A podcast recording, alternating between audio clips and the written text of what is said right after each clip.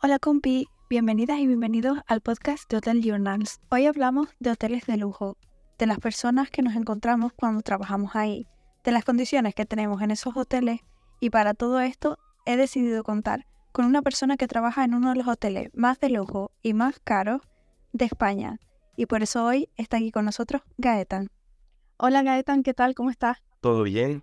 ¿Tú cómo estás? Todo bien. Tenía muchísimas ganas de grabar este episodio contigo porque es un tema súper interesante.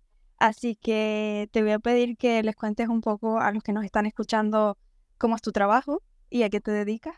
Vale, pues primero muchas gracias por la invitación, eh, que como dices tú es un tema muy interesante y creo que hay mucho, mucha cosa que hablar. Y yo soy francés, llevo aquí en España cinco años, llegué en 2018 y trabajo en hoteles de lujo.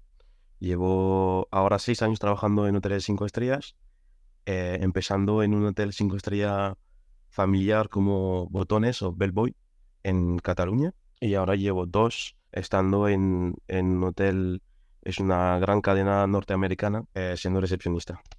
¿Y cómo dirías que es tu día a día en un hotel de lujo tan grande como esa cadena?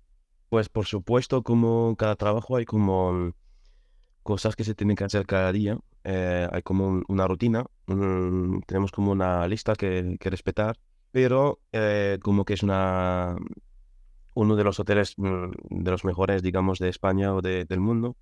Eh, obviamente hay cosas muy, muy, muy original que pasa cada día, cosas que, que te pasa solo una vez en tu vida, pero que pasa más a menudo, digamos.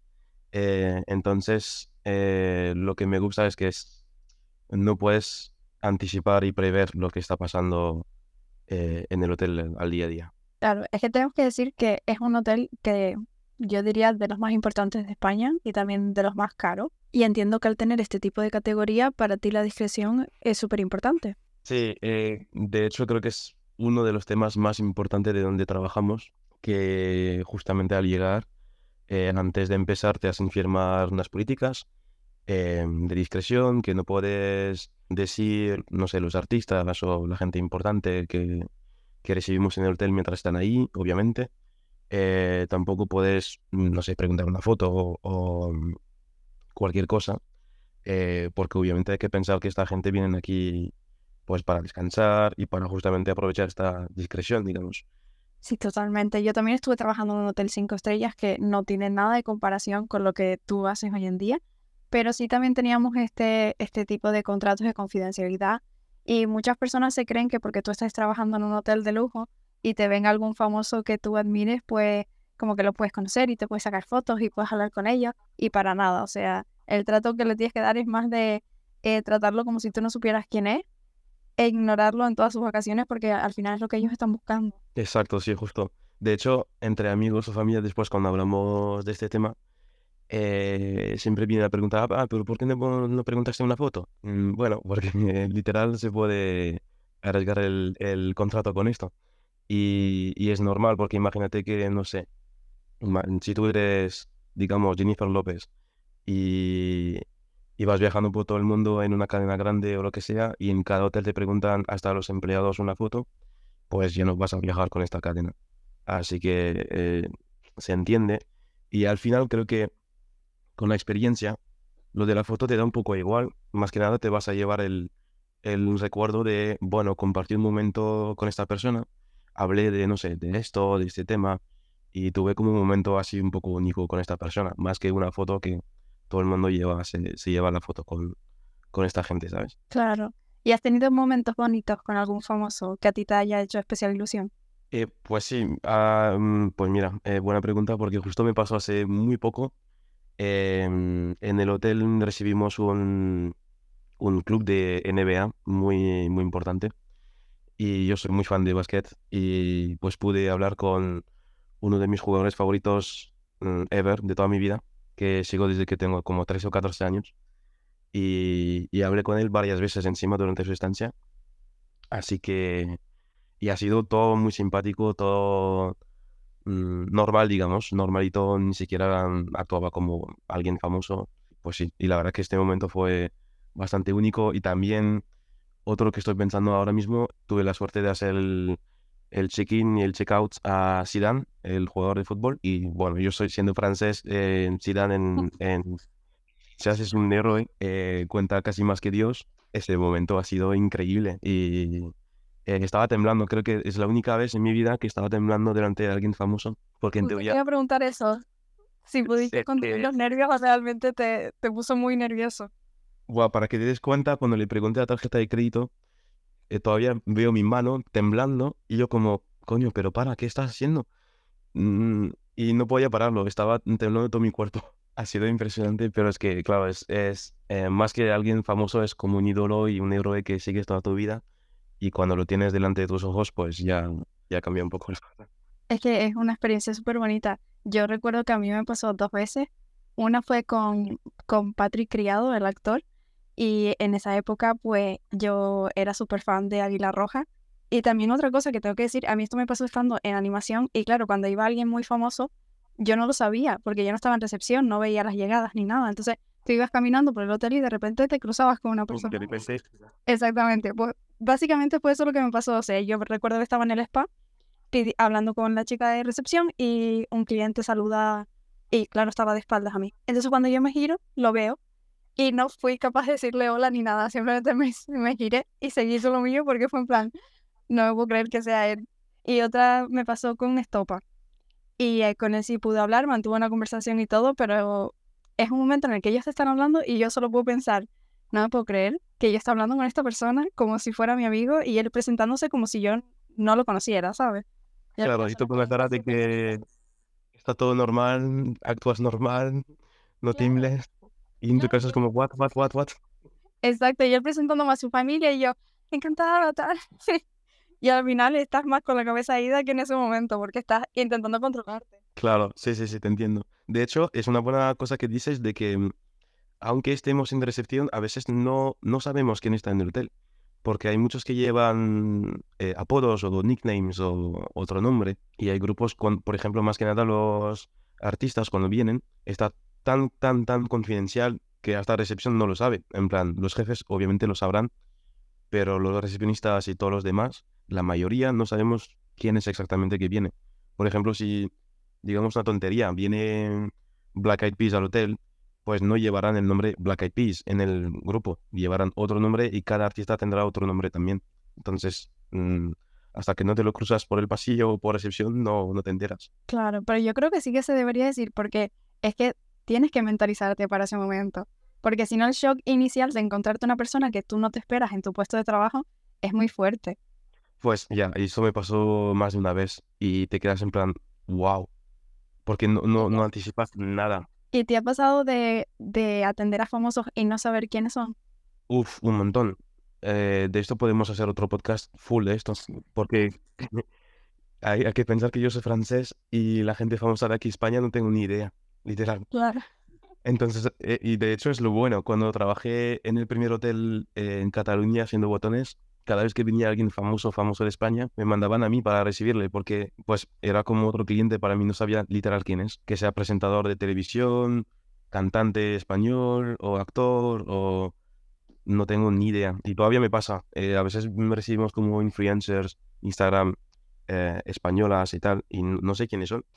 Claro, o sea, te tienen a ti de comodín para mantener los nervios porque es que no vas a, a conocer a las personas. justo. Aunque yo te diré que a mí me ha pasado con dos españoles de atenderles y no saber quiénes eran. Y uno era eh, Espargaró, el de las motos, y yo no tenía ni Wow. idea de quién era. O sea, ni idea. Y además, típico check-in a las diez y media de la noche, ya está acabando el turno, yo ya estaba cansada. Y de repente me vienen como, creo que eran cuatro o cinco chicos, y, y él. Y claro, él era el que más hablaba. Yo creo que porque sabía que no tenía ni ni idea de quién era. Claro. Y vienen pues con las bicis, sabes que eh, hay muchos grupos que vienen aquí, sobre todo a las islas, a hacer pretem- pretemporadas de tenis o de fútbol o, o incluso así con las motos, pero vienen a, a practicar con las bicicletas en el Teide, porque por la altitud les ayuda a mejorar su condición física. Pues ellos venían con sus propias bicicletas y claro, pues yo les pregunté que qué venían a hacer en la isla, típico comentario que como recepcionista siempre hacemos. Claro, Y dijo, pensando es un turista cualquiera. Exacto, él me dijo, no, vamos a subir al Teide en bici. Y claro, yo le dije, "Eh, pues estarán preparados, ¿no? Porque eso requiere mucha información. Y él solo me dijo, sí, sí, nosotros solemos hacer esto muchas veces. Y claro, yo no tenía ni idea. Claro, después cuando me dio el DNI y tal, me quedé con el apellido y dije, me suena un montón este apellido. Y no sé de qué, porque yo he de decir que yo las motos no las sigo. Entonces, claro, ya después, pues obviamente te entra la curiosidad y los buscas. Y, y claro, dije, soy estúpida. Y yo preguntándole a este señor si estaba preparado para subir en bicicleta, ¿sabes? Qué bueno. Y con el otro me pasó también que era como típico cliente super VIP que iba a llegar, que tenías que avisar a parte de la dirección. Y claro, entonces igual me pasó la misma situación, típico check-in, última hora ya, yo tarde. Eh, es que creo que incluso me tuve que quedar hasta más de mi hora. Y yo estaba sola en recepción en ese momento. En plan, era una recepción de solo un recepcionista y poco más. Nada, llega un señor mayor, súper agradable. Yo llamo a dirección, lo saludan y tal. Estuvimos hablando, él era muy simpático. Y cuando se va, eh, el señor de dirección que estaba allí me dice, ¿sabes quién era, no? Y yo, no.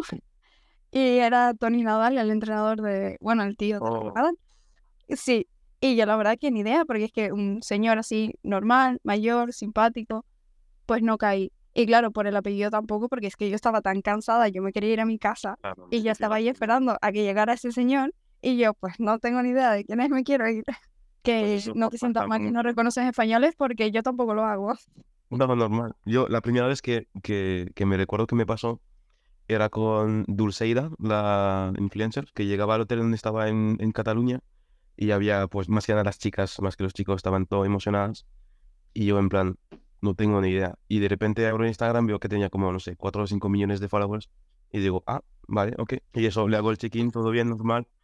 Y al final creo que es, un, es como algo que me pasa mucho de que em, es, es muy raro lo que voy a decir, pero es, es verdad que sigo a la gente famosa en, en España después de haberle conocido en persona, ¿sabes? Claro, claro que tú tienes esa oportunidad, no como el resto de los mortales. Sí, exacto, justo. Y eso es muy raro decirlo, pero es que, claro, yo no sé quién es famoso aquí y pues hablo con ellos, hago el check-in tal y de repente me dice, ¡buah, tú! ¿Has visto que sabes quién es tal? Como tú a ti te pasó antes. Y pues no, no tengo ni idea. Y después me enseñan eso de la carrera, quién es un actor, un artista y tal, y, y a veces flipas. Qué guay. ¿Y cómo se preparan en el hotel para atender clientes tan importantes? Em, pues lo que diríamos, la respuesta correcta sería que todos los clientes del hotel son importantes, da igual quién eres. Y hay un, un concepto, digamos, que me di cuenta cuando llegué a, a este hotel. Para nosotros gente importante es gente famosa, gente que podemos reconocer, pero hay mucha gente importante que viene al hotel que no sabemos quiénes son, pero que son súper importantes. De negocios, que sean CEO de Coca-Cola o, no sé, de Apple, de Google, gente muy potente, pero que tú lo ves en la calle y dices, pues no sé quién es. Y, y esos vienen muchos también. Em, después depende un poco el tipo de, persona. Por ejemplo, si es un, un grupo de artistas o algo así que vienen para festivales, pues estará todo hecho para que no vengan en el lobby, que no cruzan a, a nadie, que mm, entren por el parking, eh, en plan, to- hacer todo, todo, todo, todo para que no se den cuenta que ni siquiera estén en el hotel. Entonces, eso es lo que, que hacemos para proteger su privacidad. Después, para otros tipos de clientes, pues le hacemos como un- una bienvenida super VIP, le esperamos a la puerta, le acompañamos hasta la recepción, todo ya está anticipado con, eh, por ejemplo, no sé si tú mm, funcionabas en tu hotel, pero cuando tenemos transfers privados, recibimos un, un enlace Waze y seguimos en, en, en vivo le- la ubicación. Entonces sabemos exactamente cuándo llega la persona. Aquí yo eso no lo he visto, pero también he de decir que la isla es súper pequeña, ¿sabes? Que lo máximo Sí, que vas a tardar del aeropuerto al hotel va a ser una hora, una hora y media, ¿sabes? Lo importante, tu, tu información importante es saber que está en el aeropuerto y ya está. Exactamente, yo ya con eso ya sé que tengo pues como una hora para prepararme, pero tampoco Claro. es que las distancias sean tan grandes. Exacto. También recibimos eh, hombres políticos. Hubo hace un año aquí en Madrid el G, G8 o G20 o algo así, que, que era como un- una reunión de todas las potencias políticas del mundo. Y algo que no sabía, eh, que es un poco, bueno, es interesante también, es que mm, tú no puedes atender a una persona política, en plan muy importante, si eres de la misma nacionalidad. ¿Por qué? Eh, ¿por qué? Yo es lo que pregunté también a ese momento. Es porque imagínate, eso no pasó, pero imagínate que viene Emmanuel Macron en el hotel, yo soy francés, voy a atenderle y, y le digo exactamente lo que pienso de su política, o le critico o algo así, pues queda muy mal. Ya, pero entiendo que igualmente estás en tu puesto de trabajo, tampoco deberías dar tus opiniones, ¿no? Ah, no, no, eso sí, claro, por supuesto, eso sí. Pero fuera de esto, como que no recibes cada día un rey o un presidente o algo así, puede motivar a la gente que, que, que, que en teoría no dice nada y respeta esta cosa, pues se pasen un poco, ¿sabes? Entonces te tocará a ti atender a Pedro Sánchez. Justo, esto. Y también quería preguntarte, y de todas esas cosas, ¿qué es lo que más disfrutas hacer? Pues más o menos lo que dije a- al principio, que sí que, bueno, eh, lo que me gusta es el, es que el día a día no es una rutina, porque cambia mucho. Como hemos dicho antes, puedes llegar al trabajo y de repente te cruzas un famoso. Y aunque es un día un poco mm, lioso, con mucho trabajo, pues solo ver a esa persona y dices, ah, bueno, es un buen día, tengo mucha suerte de estar aquí, ¿sabes? Y bueno, yo quiero preguntarte, eh, ¿qué es lo más extravagante que te han pedido? Sin nombres y sin nada. No, no, podemos hablar de esto. Eh, ya muchas cosas. Bueno, creo que lo, lo más, lo que te piden más, eh, bueno, serían cosas un poco ilegales, con droga, eso mucho. mm, Y pues mm, tú dices que no, obviamente. Eh, Eso te iba a preguntar, en ese caso de que alguien te pida, eh, necesito droga, ustedes, o sea, ¿cuál es el procedimiento ahí? pues eh, ves que antes de trabajar en cinco estrellas, yo tenía la idea de que no puedes decir que no a un cliente. Entonces, cualquier cosa que te pregunte, tienes que mm, tener como un- una manera de conseguirlo. En estas cosas, en estas preguntas, es como, pues, no, no, porque es algo criminal. Y imagínate que no la tengo la información, pero imagínate que la tenga, solo proveer la información, yo me arriesgo ya más que mi carrera, me arriesgo como mi vida, ¿sabes? Entonces, obviamente es un, un no definitivo. Y eso me pasaba mucho más antes en donde estaba en Cataluña. Trabajaba en un hotel frente al mar y hacían eh, fiestas eh, bastante interesantes eh, donde venían pues eh, mucha gente a, a- a beber champán y mucho más y consumir lo que no se puede vender, etcétera. Entonces ahí sí que me preguntaba cada semana, alguien preguntaba esto. Y, y al final esta gente como que son habituales, le reconoces, pues solo por reconocerte ya paran de preguntarte, porque saben que no se puede. Claro. Es que yo creo que también eso es una imagen que como que nos ha vendido un poco las peli- las películas y las series, porque yo, el recepcionista siempre te va a conseguir lo que tú quieras, y no es así. Pues hace poco he visto un podcast justo en, en- de un conserje de, de lujo de París francés y, y dijo que lo único que él podía hacer es dar un número de teléfono en caso de que pregunten cosas muy legales. Pero es lo que escuché, que a mí nunca me pasó y no, no conozco a ningún compañero que, que le pasó esto. Pero creo que eso es lo máximo que le puede hacer. Aunque sea alguien famoso o potente o tal, nunca de la vida podemos hacer esto. Y después, pues lo típico, no sé, eh, pues preguntar para chicas de noche, y eso pasa mucho. O después de preguntar cosas, vete, veme a, a buscar algo eh, a tal lugar, o hazme entrar por ahí gratis. Claro. Cosa que para ti es normal, pero para, el- para nosotros no, sinceramente. A mí nunca me han pedido que les intenten meter en una discoteca gratis. Guau, pues si, si tú sabrías, eh, pasa un montón. Me imagino, al final, esas personas que tienen tanto dinero y luego solo piden cosas gratis, la verdad. Pues sí, eh, y eso, ahí creo que viene la, la cuestión de que mm, da igual lo rico que eres, porque entre las dos experiencias que tengo en cinco estrellas he visto gente rica, en plan gente que viven suficientemente bien para estar en cinco estrellas, y gente muy, muy, muy rica, en plan donde estoy ahora, ves a gente que es top 100 fortunas del mundo, que es otro nivel. Y aún así, pues puedes pensar, pues más dinero tienes, menos educado eres, y puedes preguntar más cosas así, pero al final no. Te puede venir alguien como tú y yo y te habla mal y te pregunta cosas así y de repente te viene, no sé, el número 3 de Fortuna del Mundo y ves todo educado, todo lindo, todo, ¿sabes? Entonces, eso es lo que, es lo que yo me di cuenta de que esta imagen que tenemos de que más dinero tienes, más mal hablas y tal, no, eso no, no es correcto. Yo también lo viví mucho porque había gente allí también, pues lógicamente todo el mundo era rico porque tenías que tener mucho dinero para estar allí, Claro. pero sí que podíamos dif- diferenciar entre los pobres del hotel y los ricos ricos, ¿sabes? Y Sí. es verdad que cuando llegaba alguien que, pues sobre todo estos nuevos ricos que de repente se ven con una fortuna, lo notabas muchísimo, porque el trato que te daban era como más vejante. Ellos querían que tú fueras poco más que su esclavo, ¿sabes? Y estaban pagando para eso. Pero luego venían personas que eran ricas de nacimiento y no te trataban así, te trataban súper adorable, se sentaban contigo y pasaban la tarde hablando contigo y notabas mucho ese cambio, ¿sabes? Que no por tener eh, mucho dinero te voy a tratar mal o por tener poco dinero te voy a tratar mal, es que depende mucho de la persona. Yo me encontré muchas personas que, que eran ricas de nacimiento y yo diría que me trataron muchísimo mejor que todas las que yo diría que pues que les llegó la fortuna hace Sí, poco. 100%. Yo estoy muy de acuerdo contigo, 100%. De hecho, creo que donde estoy ahora, en dos años, nadie me trató tan mal como cliente con, que donde yo estaba trabajando antes en, en el hotel que era más familiar, digamos, y la clientela era más esto, gente que se montaron una empresa, pues viven bien, tienen empleados y, y pueden permitirse eso en fin de semana en cinco estrellas, ¿sabes? Que la gente, pues, wow, tela. Eh, y ahora aquí donde estoy, no sé si es porque justamente la, la mayoría tienen costumbre de viajar en, en esta cadena o otras cadenas muy importantes, pero saben, saben hablar. Y aún así, obviamente, em, cada día te vienen, no sé, rusos o árabes o hasta americanos, españoles, enfadados o maleducados, un montón.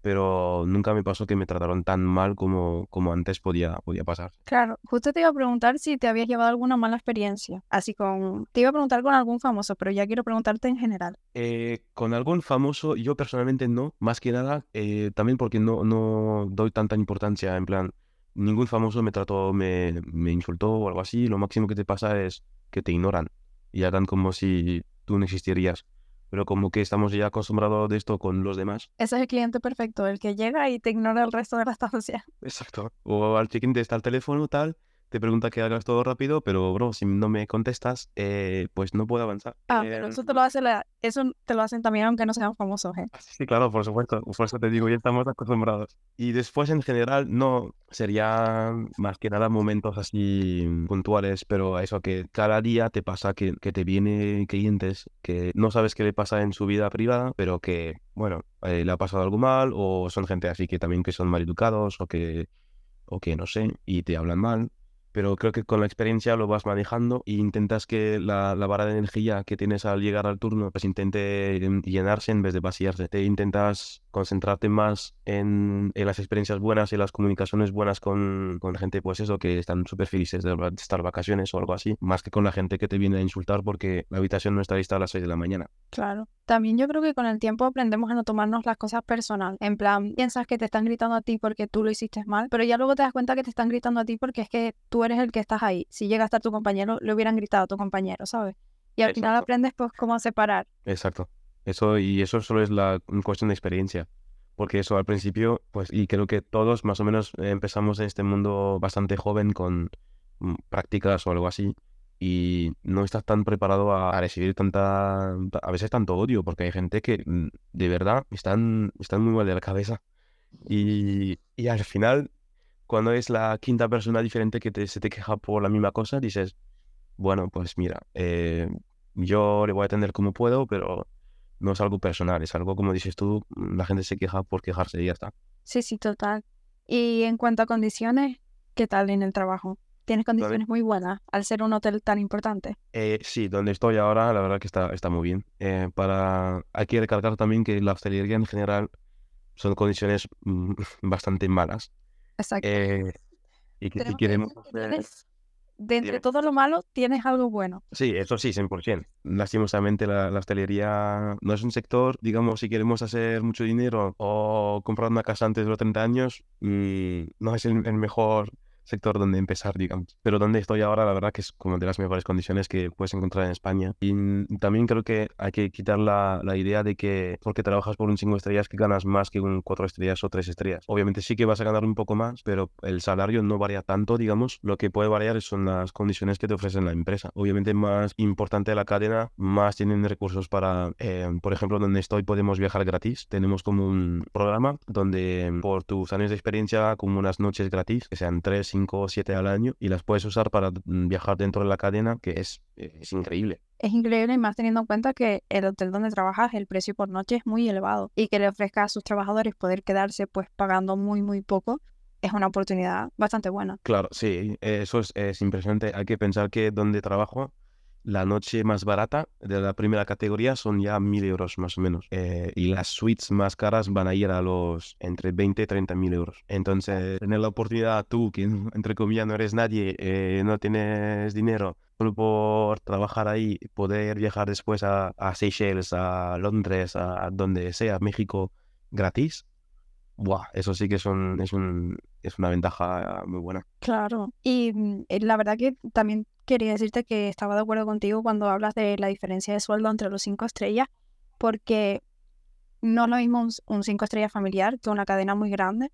Yo estaba en un cinco estrellas familiar y mi sueldo era muchísimo menor que de recepcionista en un cuatro estrellas, porque pertenecía a una cadena grande. ¿Tú qué, ¿Qué diferencia notas entre un cinco estrellas familiar y trabajar en una cadena así tan, tan importante? Muchas. Eh, para mí es un mundo dentro de un mundo. En plan, no tiene nada que ver. De hecho, creo que la gente eh, en general piensa que cinco estrellas es cinco estrellas y punto pero hay varios cinco estrellas. Por ejemplo, en Madrid creo que hay 20 o 30. Y eso, como dices tú, no tiene nada que ver un familiar con una cadena grande. Por ejemplo, donde estaba antes, pues era un hotel de temporada. Entonces hacía falta, pues, formar a, los empleados de un día para otro. En plan de, empezamos justo antes Semana Santa y en pocos días tenías que preparar el hotel, abrirlo, formar a los nuevos, que cada temporada te vienen más de 50% son todos nuevos. Eh, teníamos solo un día de descanso a la semana y son 6-7 meses sin vacaciones. Eh, el sueldo no era tan alto, tampoco tan bajo, pero era como ok.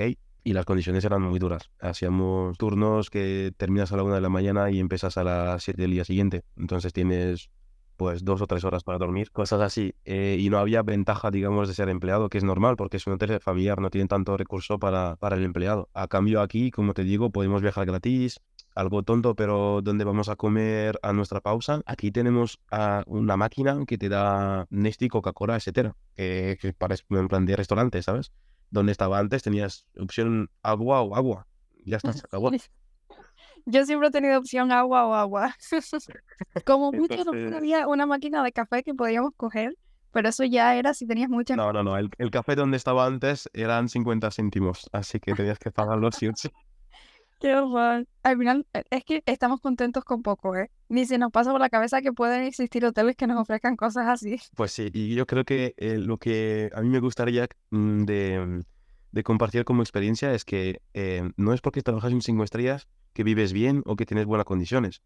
Eh, la mayoría de los cinco estrellas son hoteles particulares o familiares y tal, y las condiciones no tienen nada que ver con lo que ofrecen, ofrece el hotel a los clientes. Claro, eso es verdad, porque al final siempre eh, hay muchísima diferencia en las condiciones de los trabajadores y lo que ofrecen a los clientes. O sea, lo que nos dan a nosotros no es ni un 0,0001% de lo que pueden ofrecer a los clientes. Exacto, sí, sí. Pero eh, los clientes te, vienen a ver en recepción, tienes un buen traje, una buena corbata, dice, pues mira, eh, este cobra bien, ¿eh? Aquí con el hotelazo donde estoy. Pero no solo los clientes, ¿eh?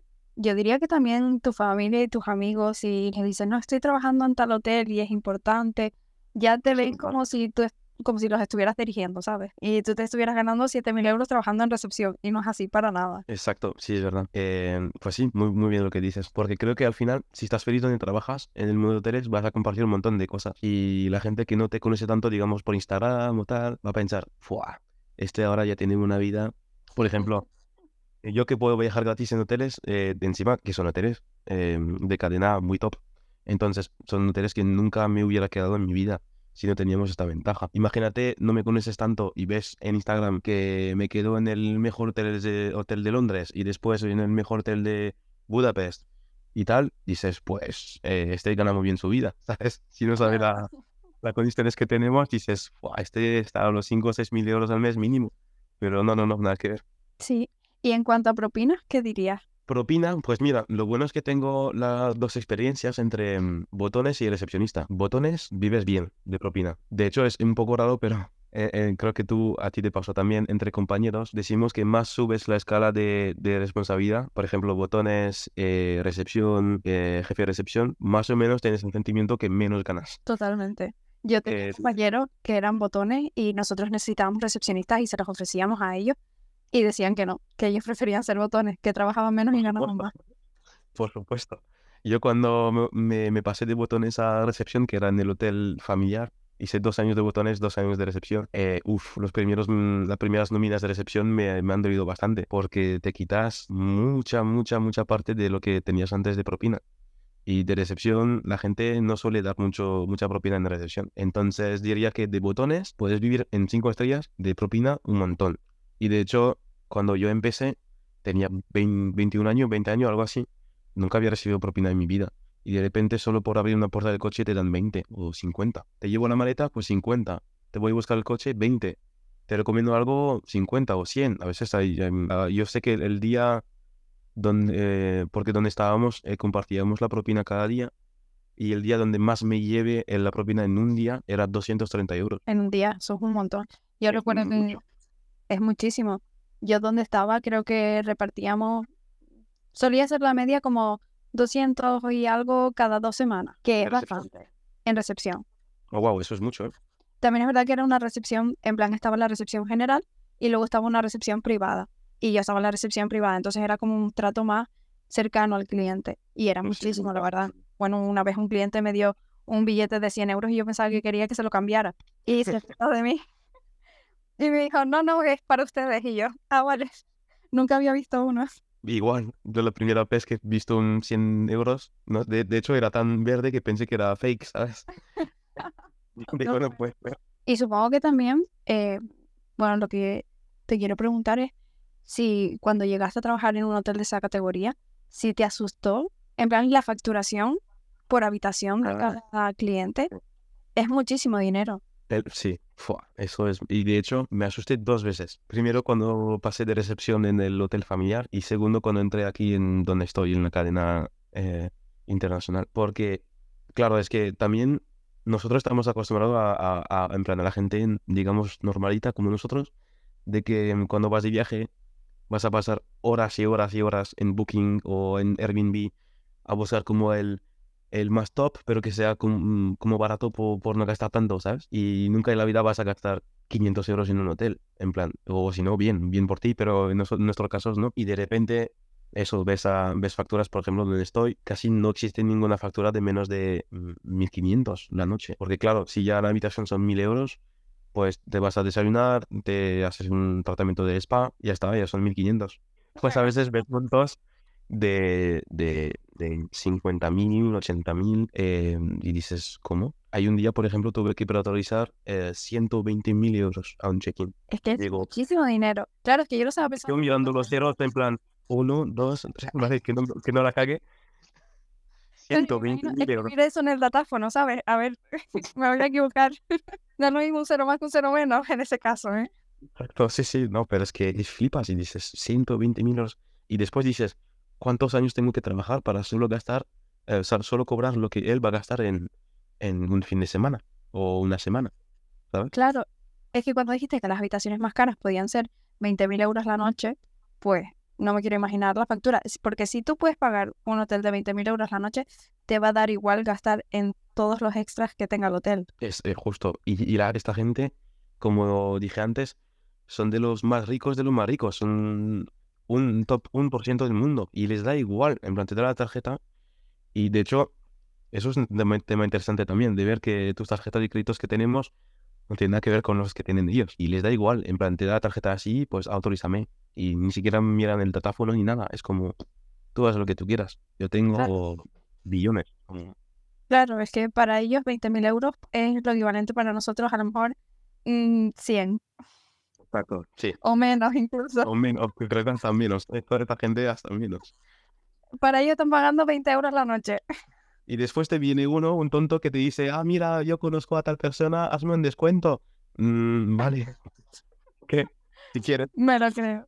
¿Y qué consejo le darías a alguien que quiera dedicarse a los hoteles de lujo? ¿Se lo recomendaría? Sí, 100%. Para mí es como la escuela de la vida. Eh, y como te digo yo, hay un mundo dentro del mundo. Si tú empiezas en un hotel cinco estrellas que es como particular, familiar, lo que sea, en plan chiquito, vas a ver de todo. Literal vas a ver de todo. Y, ahí te va a como tu carácter va cambiando. Eh, al principio seguramente vas a flipar y vas a decir qué coño estoy haciendo aquí, pero poco a poco con la experiencia dices, mira, eh, igual veo a gente así un poco importante, tal, y, te motiva y te llena mucha buena experiencia, creo. es un mundo bastante joven de empleados, eh, donde puedes conocer a mucha gente. Eh, hay mucha rotación de empleados también. Es muy raro estar en un 5 estrellas, bueno, en 3 5 estrellas y que haya todo el equipo de recepción que lleva 40 años, por ejemplo. Entonces cada año te viene un nuevo compañero o tal. Como empresa, digamos, es como dinámico. Y eso, creo que tienes que tener la pasión, eh, pasión de conocer a la gente, de hablar con ellos, de tener al menos unos idiomas para favorecer justamente esta comunicación. ¿Cuántos Y eso, te piden a ti? eh, donde estoy, el inglés es obligatorio porque la mayoría de los clientes son americanos. Eh, español, obviamente estamos en España. Y después, si tienes más, mejor. La verdad que me sorprendí porque siendo cadena tan importante, pensé que todos los de recepción llevaban cuatro o cinco idiomas. Eh, y no. De hecho, donde estaba antes, eh, la recepción hablaba más idiomas que donde estoy yo ahora. Em, todos hablaban italiano y alemán y tal. Y donde estoy aquí, mm, no. Eh, también porque obviamente recibimos a menos gente. em, em, por ejemplo, si recibimos un alemán aquí, será un, un businessman que habla perfectamente inglés, ¿sabes? Claro. Entonces no hace falta ser donde estaba antes. Recibimos familias alemanas que solo hablaban alemán. Y si no sabes alemán, pues complicado. Em, entonces creo que más idiomas sabes, mejor. Pero si eres español, pues el inglés, 100%. Y si sabes un poco de francés y alemán y italiano, el italiano llega un poco fácil, pues eso ya, ya es mucho. Claro, la verdad que es súper importante los idiomas, pero es verdad lo que dices, que cuanta más categoría tenga el hotel, pues es más fácil comunicarte con todo el mundo en inglés. Entonces, pues al final no te es tan necesario manejar como cuatro idiomas a la vez. Exacto. Yo creo que el problema de idioma, el, el- la barrera del idioma, lo, ten- lo, lo viví más donde estaba antes en Cataluña que ahora en, en, en Madrid. Y de hecho, cuando llegué a Cataluña, ojo, que yo era francés y no sabía muy bien español, y pensé, voy a aprender el castellano en Cataluña. Mm, Error grande. Porque donde estaba yo, todos mis compañeros eran catalanes, las reuniones se hacían en catalán, el sistema operativo era en catalán, eh, todo se hacía en catalán. Entonces yo estaba perdido, pero hay que pensar que no tenía experiencia en cinco estrellas, venía de, de otro país, no sabía mm, muy poco castellano y nada de catalán. Y las primeras semanas estaba como, eh, ¿por qué estoy aquí? ¿Qué, Te haciendo aquí? entiendo. Esas primeras semanas son horribles. Eh, de ¿Cuántos hecho, hablas? Eh, pues inglés, francés, catalán, castellano. eh, puedo defenderme en italiano y, y sé pocas palabras de alemán. Y ya está. Nada más y nada menos, ¿eh? Y ya por último, así para terminar, que no, no lo hablamos al principio, si puedes decir qué fue lo que tú estudiaste, cómo te preparaste para llegar ahí. Eh, yo en Francia hice una licencia de turismo. em, hice un montón de prácticas durante la licencia, como tú, creo. Y desde ahí trabajé en una oficina de turismo un año en Francia. Después, después directamente fui a España a, a empezar en cinco estrellas. Que de hecho había empezado a mandar currículum en hoteles en general, en todo, tres estrellas, cuatro estrellas. No quería de que por sí trabajar en cinco estrellas, pero el único que me contestó, el primero que me contestó fue el de cinco estrellas. Bueno, y el destino te llevó ahí, ni tan mal. Eso es, sí, sí. Pues muchísimas gracias. Me encantó hablar contigo y me encantó conocer cómo se trabaja desde dentro en un hotel tan importante y todas las experiencias que has tenido, de verdad. Pues muchas gracias por la invitación. La verdad que ha sido un podcast muy interesante. Espero que a la gente le dé ganas de estar un poco más curioso sobre tanto las condiciones como qué son los cinco estrellas.